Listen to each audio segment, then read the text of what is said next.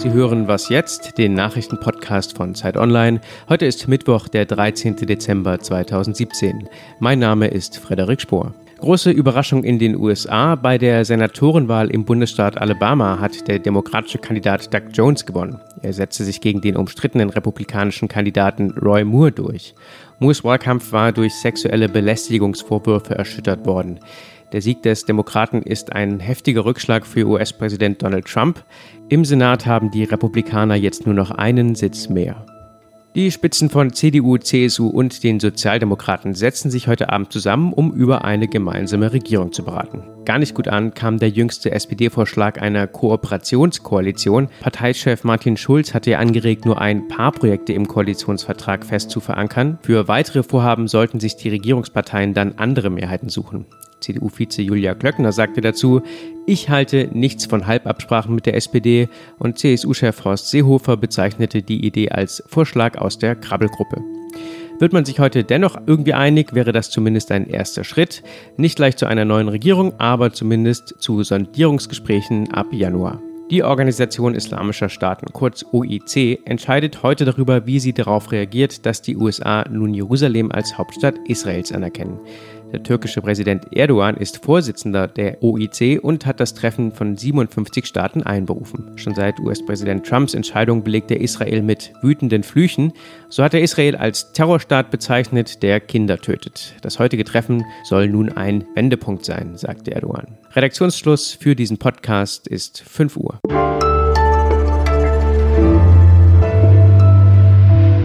Ich bin Wiebke Nauhauser. Hallo.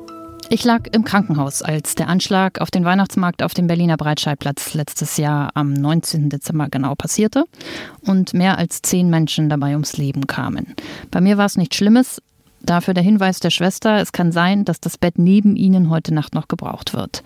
Es blieb leer glücklicherweise. Ich war also weder direkt noch indirekt vom Anschlag betroffen aber trotzdem hat sich alles verändert für mich und für uns alle natürlich. Nicht nur sind auch wir das Ziel von Anschlägen, wir müssen auch mit den Folgen umgehen. Heute wird der Abschlussbericht des Bundesbeauftragten für die Opfer und Hinterbliebenen des Terroranschlags auf dem Breitscheidplatz vorgelegt. Hier geht es darum, wie geht man mit den Menschen, also den Opfern und den Angehörigen richtig um. Wir sprechen darüber mit unserer Autorin Annika Jöris in Frankreich, denn Frankreich hat traurigerweise mehr Erfahrung als Deutschland beim Umgang mit Anschlagsopfern. Was können wir von Frankreich lernen?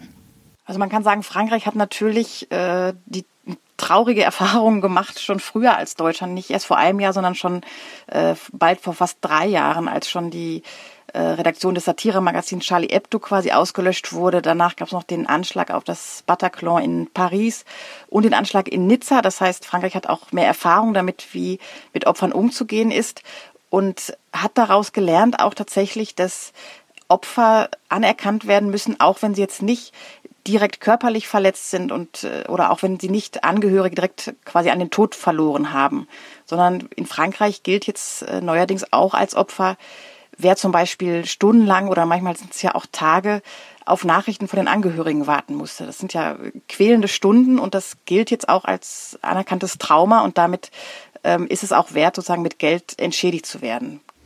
Du sagst, ist es wert, mit Geld entschädigt zu werden? Der Opferbeauftragte äh, vom Breitscheidplatz, Kurt Beck, fordert ja auch mehr Geld für die Opfer. Trotzdem die Frage, wie viel Geld soll man für ein Menschenleben zahlen oder wie viel Geld soll man für, für den Schmerz zahlen, dabei gewesen zu sein, kann man nicht nur scheitern, wenn man diese Frage beantworten will.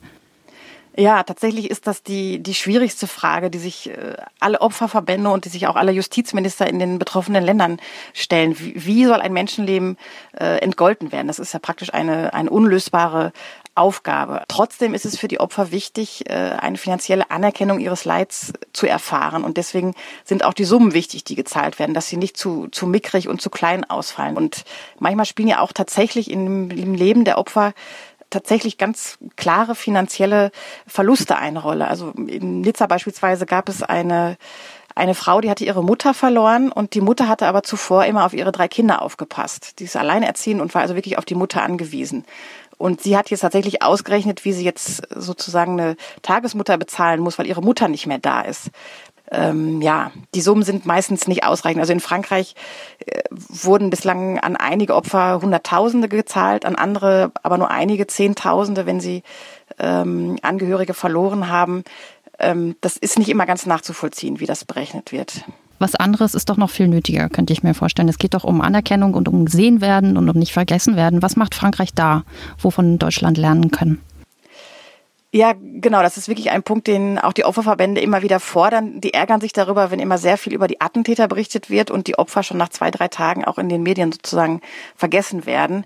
Ähm, in Frankreich wird jetzt vorbereitet, ob es möglicherweise bald ein, ein Museum der, äh, der Opfer geben könnte, wo dann sozusagen die Biografien der Betroffenen oder der, der Verstorbenen ausgestellt werden könnten mit Fotos. Das ist eine Aufgabe für, für die Gesellschaft, aber auch für den Staat, der es möglich macht, dass solche Gedenkveranstaltungen oder Gedenkorte wie Gedenktafeln oder Museen eben möglich gemacht werden. Vielen Dank, Annika Juris. Ja, gerne.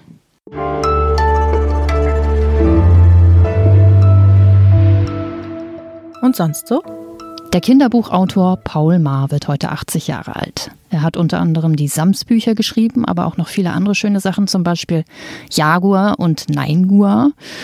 Und äh, wahrscheinlich hat er schon oft gehört, dass er Kinder begeistert, aber auch Erwachsene sind dankbar und glücklich äh, über das, was er getan hat für uns, wenn sie viel vorlesen. Und es ist mal nicht das Polizeibuch oder irgendwas anderes Schreckliches, sondern etwas von Paul Maar. Vielen Dank also.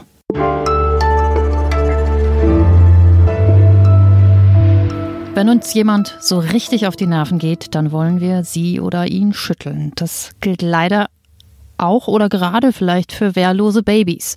Schreibabys zum Beispiel sorgen bei vielen Eltern für heftigen Stress. Das äh, können die meisten von uns nachvollziehen.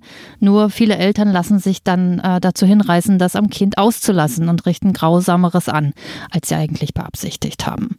Die API Kinder- und Jugendstiftung hat deshalb die Kampagne Schütteln tötet gestartet. Dagny Lüdemann leitet das Ressort Wissen bei Zeit Online und sie kann uns mehr darüber erzählen. Was passiert, wenn man ein Baby heftig schüttelt? Ja, also es ist so, dass so ein Baby ja, wie viele wissen, seinen Kopf noch gar nicht selber halten kann. Also wir reden jetzt von Säuglingen bis zu Kindern von etwa einem Jahr. Und wenn man sich jetzt vorstellt, man schüttelt so ein Baby, dann schlägt dieser Kopf hin und her wie bei einem Schleudertraum im Auto ungebremst in den Nacken und zurück. Und dabei passieren ganz schlimme Sachen im Kopf. Also da werden Äderchen werden reißen, da gibt es Blutungen unter der Netzhaut, es können Sehnerven reißen, sodass die Kinder erblinden.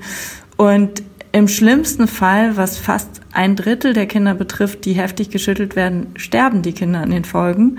Und viele leben einfach mit lebenslangen Behinderungen, mit Hirnschäden, ähm, haben epileptische Anfälle ihr Leben lang. Also die Folgen eines solchen Schüttelns können wirklich sehr, sehr dramatisch sein. Wenn es dann dann passiert ist, ist es den Eltern natürlich super unangenehm und sie möchten es am liebsten nicht zugeben. Was ist dann wichtig? Wie muss man sich verhalten? Ja, also ich habe ja mit einer Rechtsmedizinerin aus Hamburg gesprochen, die sich gerade äh, für die aktuelle Kampagne Schütteln tötet einsetzt und die hat natürlich mit solchen Fällen zu tun. Und da geht es dann schon auch um strafrechtliche Fragen, denn natürlich handelt es sich hierbei um Kindesmisshandlung. Trotzdem appelliert diese Ärztin sehr stark an Eltern und sagt, wenn ein schweres Schütteltrauma passiert ist, dann werden Ärzte das ohnehin rausfinden, denn nach ein paar Tagen werden die Symptome so eindeutig sein, dass Ärzte das auf jeden Fall feststellen können. Jetzt ist nur das Problem, dass wenn Eltern erstmal das verschweigen aus Angst, äh, dass sie selber sich strafbar gemacht haben könnten, dann vergeht ganz wertvolle Zeit. Und deswegen sagt die Ärztin, egal was passiert ist, die Wahrheit sagen in der Notaufnahme und die Leute werden erstmal alles tun, um das Baby zu retten. Jetzt kann man natürlich sich doch irgendwie versuchen, vorher zu helfen und gar nicht in diese Situation zu kommen. Hast du da auch noch einen Tipp?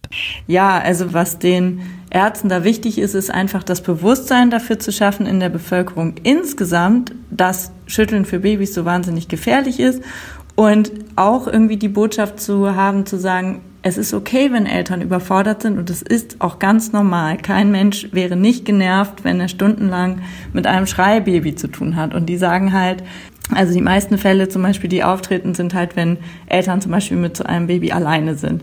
Und wenn jetzt jemand zum Beispiel merkt, ich halte es einfach nicht mehr aus, ich schaffe es nicht mehr, dass derjenige frühzeitig sagt, es ist okay, dass ich es nicht schaffe, ich klingel einfach bei den Nachbarn, ich rufe eine Freundin an oder ich lege das Baby ins Bett und gehe mal kurz raus. Und die Plakate, die es jetzt aktuell gibt, die sagen sogar, rauch lieber eine oder schmeiß eine Tasse runter, mach irgendwas anderes, aber schüttel auf keinen Fall dein Baby. Danke, Dagny. Bitteschön. Das war der Nachrichtenpodcast Was jetzt? Und zwar schon die letzte reguläre Folge in diesem Jahr. Morgen hören Sie hier alles Wichtige, was in 2017 passiert ist und das, was wir uns für 2018 wünschen. Und ja, das ist sehr viel, aber wir kriegen das schon hin.